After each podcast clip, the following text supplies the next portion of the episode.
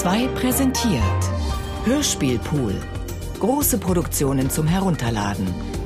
Mehr Informationen unter www.bayern2.de. Bayern 2. Hörbar mehr vom Leben. Erste Anmaßung: Als Autor zu reisen. Und ich dachte, ein Autor kann sowas nicht. Und ich dachte, ein Autor macht sowas nicht. Nein, nein, das ist gar nicht drin, dass ein deutschsprachiger Gegenwartsautor unterwegs ist. Ich meine durch alle Welt, also in aller Welt. Das ist auch klar, als ich mich in Salzburg 1989 gegen Südamerika entscheide.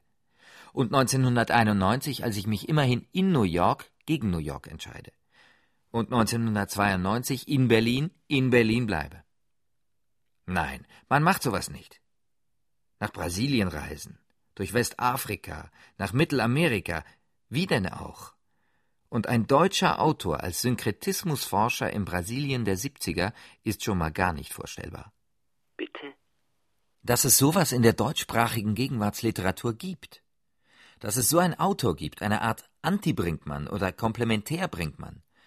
Ein Autor, der in 20 Ländern gelebt hat, der sowohl über St. Pauli schreiben konnte, als auch über die Favelas von Bahia. Ein Autor, der dabei seine Ästhetik nicht an den Nagel hängen musste. Eine Ästhetik, die sich aus Barocktraditionen und aus der ästhetischen Moderne gleichermaßen nährt. Um nicht zu sagen, avancierte Barocktraditionen schafft. Von wem in aller Welt? Hubert Fichte. Who the fuck ist Hubert Fichte? Jedenfalls nicht irgendwer. Und niemals in der Einzahl. Denn es gibt den St. Pauli-Fichte, den Waisenhaus-Fichte, den Starclub-Fichte, den Kinderschauspieler-Fichte, den Synkretismus-Fichte, Fichte? den Synkretismus-Fichte, den Palettenfichte, den Gesprächsfichte, den Hans-Henny Jahn und Daniel Kaspar von Lohnstein-Fichte, den Reportage-Fichte. Und alle diese unterschiedlichen Fichtes sind miteinander verbunden. Sie korrespondieren, sind in ein unaufhörliches Gespräch verwickelt. Manchmal quatschen sie, manchmal wird doziert, manchmal ziehen sie noch jemand anderen hinzu oder über jemanden her, stecken die Köpfe zusammen. Ich sehe eine Vielzahl von Köpfen, die ständig miteinander. Oh Gott, dann fang doch mit den Füßen an. Stimmt, die Füße. Fichte sagte ja auch mal in einem Gespräch, Der wichtigste Körperteil im Leben eines bisexuellen Ethnologen und Schriftstellers bei der Erforschung einer bikontinentalen Kultur sind die Füße. siehst du? Ja, man erfährt das meiste, wenn man zu Fuß geht. Hat er auch gesagt. Und Fichte war viel zu Fuß unterwegs, unglaubliche Strecken. Nicht umsonst beginnt sein Erfolgsbuch Erfolgsbuch. Die Palette mit der jeweiligen Zahl der Schritte, die man benötigt, um zum gleichnamigen Kellerlokal zu gelangen. Von verschiedenen geografischen Punkten aus. Die Palette eingesponnen in ein Netz aus Schritten, einem Getrappel, Getrödel, Geschlender, Gehetze, diese Fußmärsche, diese Fußläufe und Fußigkeit wird ihn ein Leben lang auf seinem Weg begleiten. Er erwanderte sich den Plan der Stadt, wie man einen Körper streichelt. Psst. Vom Schauspieler und Schriftsteller zum Ethnologen und Schriftsteller. Hier sitzt nun die demokratische Berufsberaterin und fragt mich, was ich werden wolle, und ich antworte Schauspieler und Schriftsteller. Ich kann das nicht trennen. So heißt es im Versuch über die Pubertät, seinem Roman über die spätbürgerliche Pubertät. Sagt er nicht spätkapitalistisch? Nein, spätbürgerlich. Plötzlich, aber vielleicht vorbereitet durch langsam zur Oberfläche geschwemmtes Material, entdeckte ich, dass alle meine Versuche bisher nur eine Bewegung verrieten, zurückzufinden in frühere Schichten.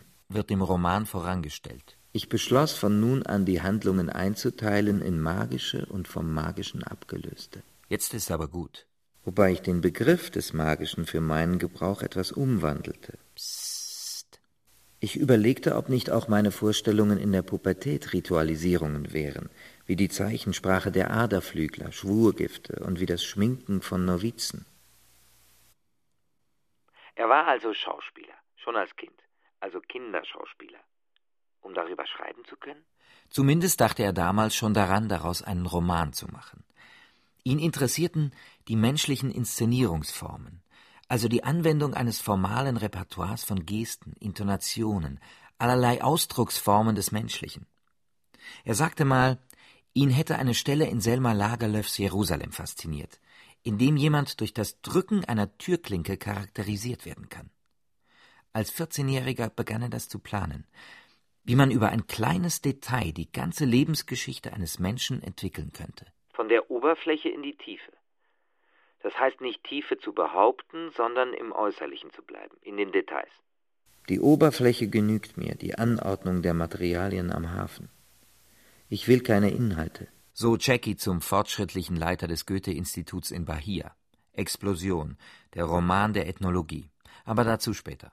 Ich glaube, in einer ins Innenleben einer Versuchsperson zielenden Methode wie der meinen sind Äußerlichkeit, Oberflächlichkeit, Veräußerlichung, Abkürzung, also Schminken, letztlich Ritualisierungen etwas sehr Wichtiges. Also zunächst ist es ein ganz grundsätzlicher Blick. Dieses nach den Alltagsinszenierungen zu fragen, die wir ständig durchführen, den Verhaltensmustern und den Zusammenhang dazu nach den Riten, die uns heute bereitstehen, den magischen Resten. Den Initiationsriten der spätbürgerlichen Pubertät? Als sekundäre oder säkularisierte Riten? Ja, aber so viel ist klar. Es gibt keinen Inszenierungsurlaub bei Fichte. Keinen Inszenierungsurlaub? Keinen inszenierungsfreien Raum. Und das interessiert ihn. Das zu verfolgen, das aufzuschreiben. Kein Inszenierungsurlaub. Das heißt also auch kein Schreiburlaub. Kein Leben jenseits des zu Verschriftlichenden. Das bedeutete bei Fichte auch den unausgesetzten Blick auf sich selbst.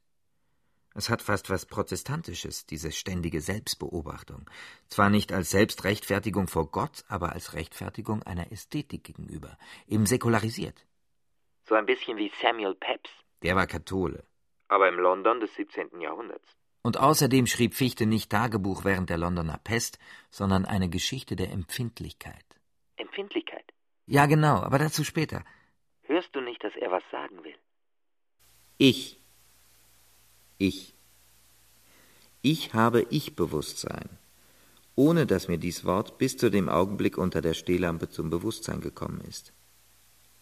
Alle meine Ichs, die Potzi sich unterschlägt.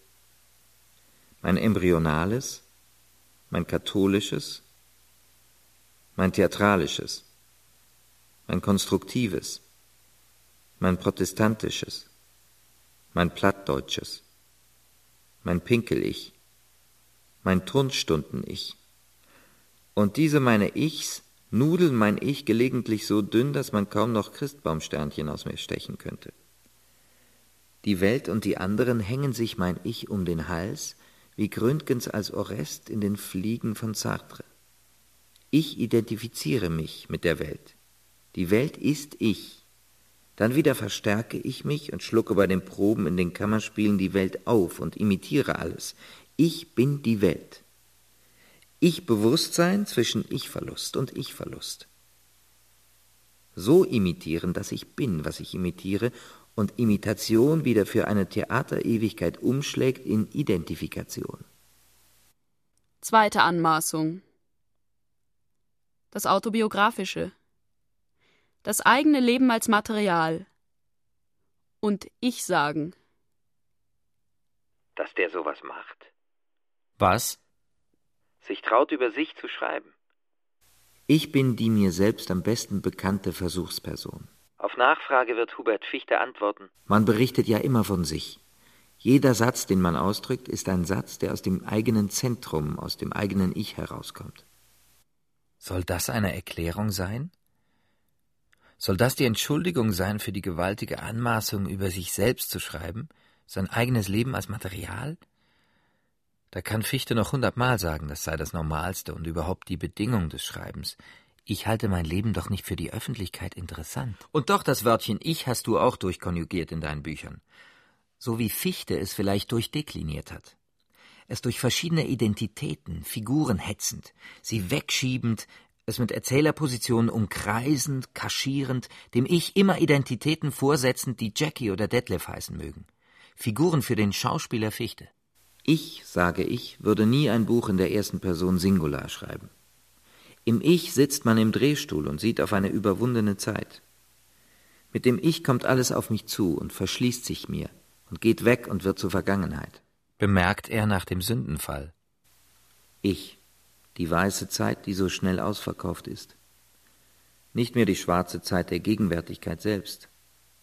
Ich, aufgeklärt, unmagisch, verlogen. Ich, wie plump.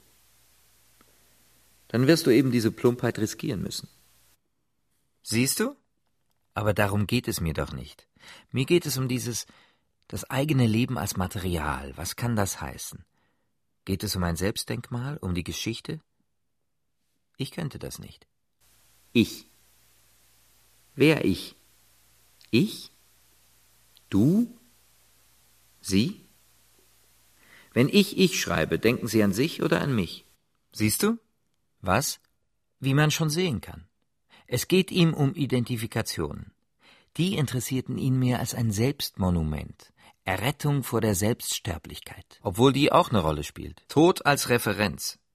Schon das Ansprechen Detlefs im Waisenhaus gegen das Nichts. Das Motiv der Hauchbildchen, die sich als Realitätsschichten eine nach der anderen ablösen lassen. Der Kinderdarsteller, der wusste, er macht einen Roman daraus. Das hat ihn interessiert. Diese Prozesse der Identifikation, die Imitation, dieses Auslöschen des Selbst. Wobei für den Kinderdarsteller das Problematische nicht eine Identität ist, sondern deren Kontinuität. Eine Rolle durchhalten. Können, dürfen, müssen. Die Distanzmaschine Fichte jedenfalls schafft sich aus der Not einer gewaltsamen Diskontinuität, erfahren in einer Geschichte als halbjüdischer, homosexueller Bums, Bi und Schicksalssymphonie. Ich bin 50-50. Bums, Bi, Tüten, fünfte Symphonie. 50-50. Das heißt homosexuell. Und später arbeitsloser Kinderschauspieler während der 40er Jahre in Deutschland immer eine gewisse Beweglichkeit im Wechsel der Identitäten, das Fließende, Spielende. Aber was heißt das schon? Hubert Fichte schreibt über sich. Das ist doch absurd.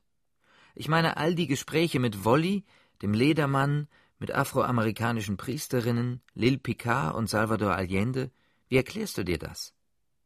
Und wie viel Ich steckt noch in Psyche, dem Band aus der Geschichte der Empfindlichkeit über die Psychiatrie in Westafrika? Zur Geschichte der Empfindlichkeit kommen wir später. Aber wie gesagt, das eigene Leben als Material. Diese Aussage griffe schon aufgrund der Vielzahl journalistischer Verfahrensformen viel zu kurz. Man denke an seine Interviewtätigkeit, der Reportagecharakter vieler Texte. Ich habe ganze Schichten von Kultur, die auf den ersten Blick nichts miteinander zu tun haben, in meine Literatur hineingezogen. Autobiografismus und dokumentarischer Blick müssen sich nicht unbedingt ausschließen, wenn man das eigene Leben seinem Interesse widmet. Leben, um eine Form der Darstellung zu finden, ist ja nicht umsonst eine der oft zitierten Aussagen Fichtes. In diesem Fall ermöglichte die autobiografische Figur erst ein Projekt einer persönlichen Wahrnehmungsgeschichte zu verwirklichen. Sich selbst verwenden als Rezeptionsinstanz, der empfindsame Punkt, auf den die Welt zugeht. Der veränderliche empfindsame Punkt. Die Veränderung der Forscherinstanz durch den Gegenstand seiner Forschung? Auch das ist die Geschichte der Empfindlichkeit. Noch nicht so schnell. Dazu später. Dritte Anmaßung. Die anderen fragen. Gespräche führen. Auch das macht man nicht. Ja, das macht man nicht. Man führt keine Gespräche. Nein, also wirklich nicht. Da sind wir uns einig. Ja, da sind wir uns mal ausnahmsweise einig. Zudem, man geht nicht auf irgendwelche Leute zu und bittet sie um ein Gespräch. Das habe ich in den 80ern so in Salzburg gelernt, dass man das nicht macht. Ja, und ich dachte noch 1997, mit mir redet ja doch keiner. Das hatte ich gelernt, dass man das nicht tut. Das heißt, man redet nur mit bestimmten Leuten. Beziehungsweise wer mit wem redet, ist längst festgelegt. Da gibt es keine Ausnahmen. Auch die Gesprächsrichtung ist längst festgelegt. Da gibt es so Richtlinien. Spiegelrichtlinien. Spiegelrichtlinien. Jackie hasste die Masche der Spiegelinterviews. Bitte? Bitte? Jackie war enttäuscht. Außerdem hatte die Welt gekürzt. Jackie wollte Rob Crier nicht entlarven. Jackie hasste die Masche der Spiegelinterviews. Er wollte den Schreiber des neuen Romans nicht bedrängen. Jackie hatte sehr lange gebraucht, um seine Fragen zu verringern. Er fand sie nicht wichtig. Es mussten wenige sein. Nein, nein, nein. Man führt keine Gespräche und hält das für literarisch. Aber das muss man schon auch sagen. Es gibt ihn ja, den Grundstrom der Mündlichkeit, auf dem unsere Gesellschaft immer noch trotz Schriftkultur beruht. Der Grundstrom der Mündlichkeit, den Alexander Kluge postulierte. Ob es eine Verbindung gibt? Aber wie der fragen kann. Ja, wie der fragen kann. Manche sagen ja inquisitorisch, und er bringt es auch selbst mal, Gestapo-Methoden. Wo? In der Palette. Das Gespräch mit Jürgen. Wobei die Übertreibung den Vorwurf einkassieren könnte und lächerlich machen. Eigentlich ein Wunder, dass die sich nicht gewehrt haben. Da ist wenig überliefert. Man ist direkt erstaunt, worauf sie antworten. Das ist der berühmte Antwortreflex, der nicht ausbleibt. Eben die Frage, wann und warum man sich auf ein Gespräch einlässt. Aber auch umgekehrt. Manchmal ist man erstaunt, was man fragt. Wie findet man dieses Maß an Vorsichtslosigkeit, mit der Fichte in ein Gespräch geht? Fragen stellen, die man eben nicht stellt. Die Leute sind überrumpelt. Wie er einfach weiterfragt. Wolli Indienfahrer. 1969, 1976. Jetzt hast du ihn doch interviewt, sagte Ulrich. Beim Interviewen gibt es einen Moment, da ist es stärker als du. Du schreibst dein Interview nicht selbst, es wird mit dir gemacht. Das stimmt nicht. Du machst es. Du fragst, aber dass du zum Fragen bereit bist, das wird mit dir angerichtet. Die Interviews aus dem Palais d'Amour, das Hamburg der 70er, St. Pauli 1972 erschien bei Rowold mit dem Cover, das aussieht wie Fromms Kondome. Wie weit lasse ich mich beeindrucken von meinem Gegenüber? Was macht mein Gegenüber im Gespräch mit mir? Fichte sagt auch mal zu Wolli, ich will doch nicht quälen. Ich frag mal so, und du kannst ja sehen, ob du antworten willst. Da haben wir sie, die unterirdische Verbindung von Alexander Kluge und Hubert Fichte. Das ist das Ansetzen an der Erfahrungsebene des Gesprächspartners, der sinnlich konkreten Erfahrung. Das sind bei einem Bordellbesitzer durchaus Steuerprobleme. Oder wie sieht der Ehealltag eines Zuhälters aus? Aber er macht aus Gesprächspartnern Kunstfiguren. Wie es Wolli Köhler mal über Wolli Köhler sagt. Das ist so eine Kunstfigur. Ja, wer erkennt sich wieder nach einem Interview? Und inwieweit ist ein Interview ein Selbstporträt des Interviewers? Die Fläche der Missverständnisse, bei den meisten riesengroß, scheint so klein zu sein bei ihm. Das macht die Genauigkeit, das Nachfragen, das Nachhaken. Aber warum haben Sie so selten Rückfragen gestellt oder nachgefragt? Die Gespräche wirken so, als wäre der Interviewer selbst nicht so sehr in Frage zu stellen. Bei Wolli ist es anders. Und bei Genet. Bei Borches traut er sich selber nicht. Jackie war so verzaubert, dass er keine einzige vernünftige Frage stellte, nicht um ein Interview bat. Und wen hätte er lieber interviewt? Es war eine Viertelstunde mit dem Gedächtnis der Welt als reiner Goldstaub.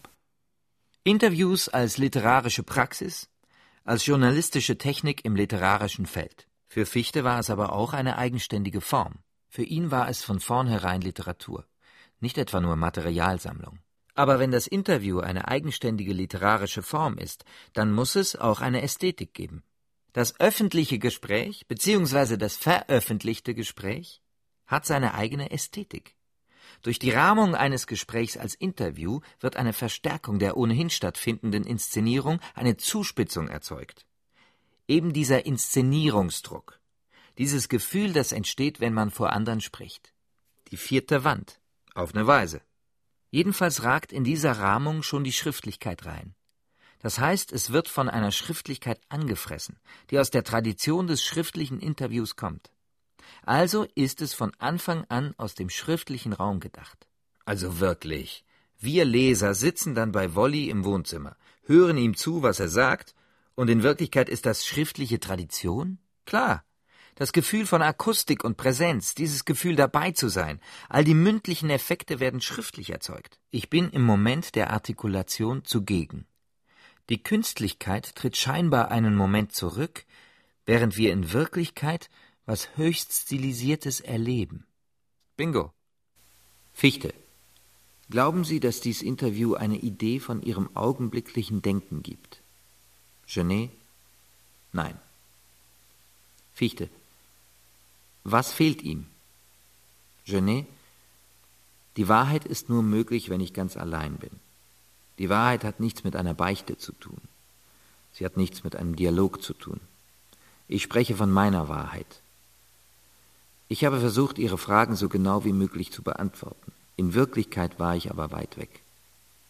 Fichte. Das ist aber hart, was Sie da sagen. Genet. Aber sehr hart für wen? Fichte. Für jeden, der sie ausspricht. Das erinnert mich an die unauflösliche Vermischung des Schriftlichen und Mündlichen, wie man sie beispielsweise aus Tausend und einer Nacht kennt. Die Ordnungen der Fiktion und die Rahmenerzählungen, die unendlichen Verweise. Und manchmal, wie in Explosion, verschachtelt er seine Interviews so gekonnt, dass man direkt von einer Architektur des Interviews sprechen möchte. So finden wir in das gelungene Salvador Allende-Interview, kurz nach seinem Wahlsieg, sowohl sein gescheitertes Gespräch mit Borches eingefügt und sehen uns so mit den Grenzen journalistischer Befragung konfrontiert, als auch ein Gespräch mit dem dann schon ehemaligen Pressesprecher Allendes, Jahre nach dem Putsch, und erfahren die Grenzen der politischen Befragung. Permanent diese Mündlichkeit, die einmal durch die Schriftlichkeit gegangen ist, die wiederum in der Mündlichkeit landen möchte. All diese Formen des Hybriden eben. Was hatte er vor? Eine Neuordnung der Welt. Eine Umgestaltung in seinem Blick einem erotischen Blick. Das heißt der Blick eines Homosexuellen. Bitte, bisexuell. Ja, stimmt, bisexuell. Das heißt ein reisender Blick, ein Blick, der zu Fuß geht. Also, bisexuell, Klatsch. Halbjude, Klatsch. Arbeitsloser Kinderschauspieler, Klatsch. Nicht mal mittlere Reife, Bums. Die Etiketten kleben. Aber sie kleben nicht so richtig. Es ist der Eifer des Marginalisierten, sie sich immer wieder ranzukleben. Bevor es ein anderer tut? Nein, um es der Welt zu zeigen. Und das hat er gemacht. Geschichte der Empfindlichkeit. Ja, Geschichte der Empfindlichkeit. Vierte Anmaßung. Der Autor als Forscher und Sammler. Die Geschichte der Empfindlichkeit. Allmählich entwickelt sich in mir die Freiheit, das Diskrepante zu schreiben, das ich früher in der Lockstädter Einheitlichkeit sorgsam wegstrich. Meine Niederlagen fixieren, Sprünge, Widersprüche, das Unzusammenhängende nicht kitten, sondern Teile unverbunden nebeneinander bestehen lassen, mit zwei falschen, übertriebenen Aussagen die Tatsachen anpeilen. Ich entschließe mich, während der Sturm den Schnee bis ans Bett treibt, mein schönes Buch zu schreiben. Gesichter zu vergrößern, Litaneien aufzuzeichnen, Schichten statt Geschichten, Kiesel, Zeitraffer, Zeitlupe die Uhrzeit verlieren und auch die wiedergefundene Zeit wieder verlieren. Die Schönheit ist ein Fabeltier mit drei Beinen, einem moralischen, einem instinkthaften, einem mathematischen. Ein gütiges, geschminktes Monstrum. Wieso gütig? Psst. Und schließlich frage ich mich, ob ich nicht ein lyrischer Reporter werde, der die Methoden der ethologischen und ethnologischen Feldstudien auf das Lockstädter Innenleben anwendet und Melopoeia, Phenopoeia, Logopoeia auf Yoruba, Ewe und Fon. Aristoteles? Ezra Pound. Jetzt hatte er sich zum Ethnologen entschieden. Das war alles. Jetzt musste er alles darstellen.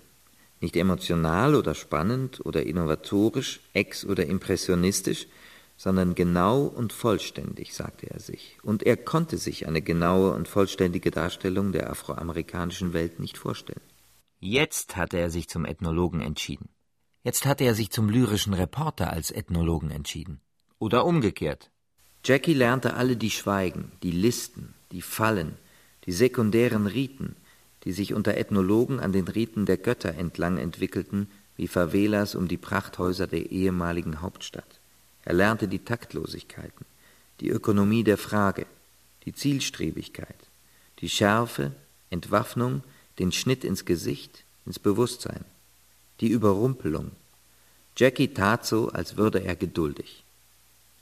All das Gerumpel einer geistlichen Kolonisierung, das Jackie oft interessant genug fand, dass er zögerte, ob er dies, die Fieber und Erschlaffungen der Weißen, die Hitze, das Schwitzen der Ethnologen, nicht lieber zum Gegenstand seiner Forschungen machen sollte als das Urmaterial, das Blutbad, die Kotsuppe, den geschächteten Dackel. Aber das stand ja nicht isoliert. Die Geschichte der Empfindlichkeit? Die Geschichte der Empfindlichkeit. Ein auf 19 Bände angelegtes Monumentalwerk. Ein Roman fleuve. Roman fleuve? Ein episches Monstrum, wie es Gustav René Hocke, der Barock- und Manierismusforscher, ausgedrückt hätte. Aber eben die Verwörterung der Welt poetische Anthropologie, wie man heute wieder gerne sagt, und Poetik der Verhaltensweisen des Menschen. Aber ein Werk, das sich an so unterschiedlichen Orten aufhält wie Dakar, Hamburg, Lomé, Bahia de Salvador, Trinidad, New York, Haiti, Rom, Frankreich, Portugal. Ich meine, geschrieben von einem Autor, der die jeweiligen Landessprachen spricht, der sich nicht scheut, nachzufragen, zu Fuß zu gehen. Der wichtigste Körperteil im Leben eines bisexuellen Ethnologen und Schriftstellers sind und so ein Netz subkultureller Riten, Gesten und Praktiken freilegt, vom Synkretismus in Brasilien über die Kunstszene der späten 70er in New York, von den psychiatrischen Projekten in Togo, Benin und dem Senegal bis hin zu den homosexuellen Riten der Klappen und Absteigen in St. Pauli. Dieter E. Zimmer. Sie schreiben also an einem einzigen Buch, einem Roman Fleuve, von dem bisher nur Bruchstücke existieren? Hubert Fichte. Ja, Roman Fleuve, Fluss ohne Ufer, vielleicht Roman Delta. Dieter E. Zimmer. Wie müsste dieser Roman heißen? Hubert Fichte. Die touristische Entwicklung in der zweiten Hälfte des 20. Jahrhunderts.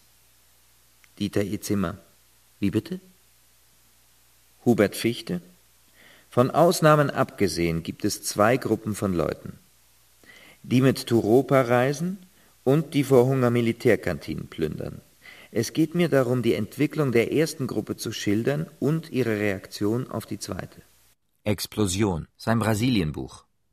Eine Montage aus Tagebuchnotizen, Zeitungsausschnitten, Interviews, Reisebeiträgen, Stadtlandschaftsschilderungen, Concetti, Legenden und Litaneien, die einen Roman der Ethnologie entstehen lassen, in dem die Entwicklung der synkretistischen afroamerikanischen Riten unter den Bedingungen von Diktatur und Kolonialismus ins Zentrum des Textes rückt. Das ist sie, die Geschichte der Empfindlichkeit. Poetische Anthropologie und Verwörterung der Welt. Das epische Monstrum. Ein ästhetischer Bastard eine Zwitterform durch und durch. Ja, formal handelt es sich um eine Zusammenstellung von unterschiedlichsten Genres und literarischen Formen. Es gibt Hörspiele, Interviewbücher, Romane, Tagebuchartiges, Glossen, Nachträge, auch Randbemerkungen, aber auch, wie in der Platz der Gehängten, das Spiel mit religiösen Texten, die den Suren des Korans nachempfunden sind. Und Features. Davon hat er sich ja hauptsächlich finanziert. Eben. Einerseits finanzierten die Radioproduktionen seine Reisen und andererseits boten sie ihm auch formale Möglichkeiten. Denn das diesem Genre genuine Nebeneinander von Reportage, Interview, Kommentaren, Geräuschen und Klängen entspricht einer Ästhetik des Disparaten, um die es ihm ja ging. B. In Hautmarschen über den Condemblé schreiben. Über Irma an Mario denken. Bikontinentalität. Eins ganz, das konnte Jackie nicht. Die Reinheit fand Jackie furchtbar. Die Reinheit gibt es nicht. Das ist sie. Geschichte der Empfindlichkeit. Poetische Anthropologie und Verwörterung der Welt. Stopp! Bitte. Warum ich den Begriff des Anthropologischen nicht hören kann? Ist er nicht ganz deplatziert? Konnte eben in den letzten Jahren in den Feuilletons wieder reüssieren und ist traditionell dem des Historischen und des Ethnologischen entgegengestellt. Wissensformen, an denen Fichte unbedingt interessiert war. Zudem wird mit Anthropologie nicht benannt, was diese Texte motiviert hat. Denn die Gesten, Rituale zeichnet er nämlich hauptsächlich dort nach, wo es um Randgruppen geht, um Außenseiter. Er lässt aber nicht nur Slumbewohner, Gammler, Arbeitsimmigranten, Prostituierte zu Wort kommen. Wenn er Personen, die eine Machtstellung haben, sprechen lässt, dann nur in Bezug zu ihrer gesellschaftlichen Position. Er lässt das Hegemoniale eben nicht außer Acht. Man kann also nicht sagen, er macht die Machthaber oder wie man heute sagt, Entscheidungsträger menschlich, auf Beckmann-Kerner-Art, sondern befragt vielmehr Randgruppen nach deren politischen Vorstellungen. Und damals war das Wort Utopie noch nicht völlig einkassiert. Sein anthropologisches Interesse hat eine Richtung. Ist eben die Frage nach dem Überleben unter den Bedingungen des Neokolonialismus und der Ausbeutung.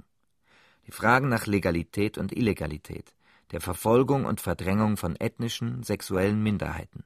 Seine Frage nach der Säkularisierung archaischer Riten und Kulte in der modernen spätkapitalistischen und neokolonialistischen Welt ist eben auch die Frage, wie sich hunderte Jahre Kolonialismus und Ausbeutung überleben ließen und lassen, welches psychologische Modell, wie er einmal sagt, zu überleben hilft. Aber was waren das wohl für Augen? Mit denen Fichte da in die synkretistischen Riten und religiösen Handlungen geblickt hat. Wie hat er die Strategien und Systeme ordnen können? Und was waren das für Augen, mit denen er aus diesen Riten Richtung Hamburg zurückgeblickt hat, ohne in eine zu schnelle Identifikation zu geraten? Keine falsche Esoterik, bitte. Die Distanzmaschine Fichte produziert auch hier für uns den Abstand, den wir benötigen, um eine optische Schärfe zu erhalten. Fünfte Anmaßung. Die Neuordnung der Welt. Darf man das? Schon in der Palette gibt es nicht nur Ramonita, Igor, Jürgen, Heidi und die Blume zu Saron, es gibt auch den Fensterputzer Karl und den Postbeamten aus Pinneberg. Es gibt den Fensterputzer Karl mit seinem Notizbuch und seinem Literaturhunger. Der Fensterputzer Karl, der sich die Anregungen ins Notizbuch schreibt. Weil, wo soll man anfangen? sagt der Fensterputzer Karl. Es ist so viel. Alle die Gebiete, und das eine hängt mit dem anderen zusammen. Das eine ist nicht zu verstehen ohne das andere. Entweder muss ich dumm bleiben oder ich werde verrückt, wenn ich alles gründlich studiere. Ich bin zu alt. Ich kann doch nicht mehr alles lesen. Vielleicht können mir die, die schon auf Vorrat gelesen haben, ein bisschen helfen. Deshalb habe ich mein Notizbuch immer dabei.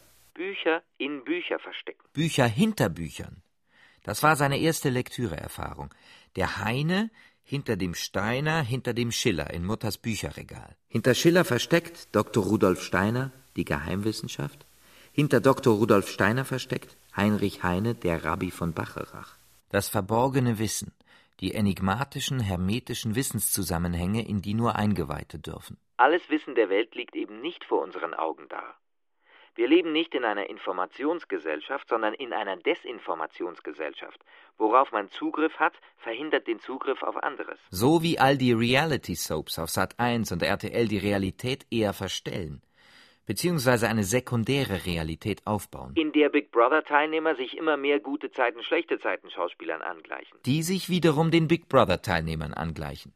Aber genau das hätte er auch schon wieder mit einbezogen. Richtig. Unhierarchisch aber nicht ungeordnet. Eben Inszenierungen, die in den Inszenierungen stecken. Ein unendliches Verweissystem der Inszenierungen, die niemals sich abheben von einem authentischen, echten, quasi uninszenierten. Es gibt nicht nur die Verschachtelung von Räumen, also dieses Nebeneinanderstellen von räumlich und kulturell weit entfernten Orten, das auf eine analogische Struktur hinweist, auf eine Ordnung der Dinge und der Welt nach ästhetischen Kriterien. Es gibt auch den Gedanken der Kommunikation über Imitation, der Vernetzung über Analogien, über die Form. Das ist doch ein höchst barocker Gedanke, die Ordnung der Welt nach Formen, der Biologie beispielsweise. Sich selbst unter die Lupe nehmen wie eine Pflanze. Ein endloses Tagebuch über das Milagre de Sao Joaquim. Ethnologische Gesten als biologische Formen. Listen, Litaneien. Aber wie erzähle ich die Welt? Das ist doch nicht nur Materialfrage. Bei Fichte ist's, wie soll man sagen, Detailbesessenheit oder Liebe zum Detail. Eben zu den Kleinigkeiten, dem scheinbar Nebensächlichen, die Freude an den Kontrasten und am Positionswechsel. Wie sollten seine Texte werden? Er hoffte manchmal, er könnte etwas erreichen wie die Darstellung von Blüten. Die Welt als Welt der Formen, die man analog setzen kann. Das kennt man doch vom Barock. Naturgeschichte über Ähnlichkeiten. Ein morphologisches System, also Verwandtschaftsbeziehungen wurden nicht genetisch, sondern nach Ähnlichkeiten geordnet. War das nicht die Klassik? Die Frage der Einteilung der Gattungen, also der Repräsentation? Barock ist jedenfalls, dass diese Formen sich auffalten. Dass es üppig wurde, so als Reflex auf die Reformation. In Unendlichkeiten entfaltet. Denke nur an Vanitas und Horror Vacui. Deutsche Literatur ist für mich barocke Literatur. Orthografische Fantasie, Grammatische Turbulenz, Bildungsraserei und Regelwut. Sie zischt ab über die meisten Literaturen ihrer Epoche. Kein Ende finden, immer neue Wendungen finden. Kein antikes Maß mehr vorhanden. Stattdessen eine überschwängliche Feier des Lebens, der Formen. Man musste sich innerhalb des Maßlosen neue Grenzen setzen. So entstand der Manierismus. Gustav René Hocke. Foucault, die Ordnung der Dinge. Deleuze, die Falte. Wir kommen vom Weg ab. Aber das ist doch der Sinn der Sache. Vielleicht für dich, für mich aber nicht. Ja, da scheiden sich wohl die Geister. Sechste Anmaßung. Die Anmaßung der anderen. Vergessen, übersehen. Zu früh gestorben. Nicht einzuordnen. Verlagspolitik. Quatsch, ökonomisches Kalkül. Zu früh für die Gender Studies. Und dafür gleich auch wieder zu unangloamerikanisch. Traut man der eigenen Literatur wohl so stark nicht zu, dass man nicht hinsieht. Von Postkolonialismus hat man damals auch noch nicht gesprochen, quasi diskursmäßig Lost in Space. Jedenfalls, sie kommen einem mit Ausreden. Mal sehen, wie's weitergeht mit ihm.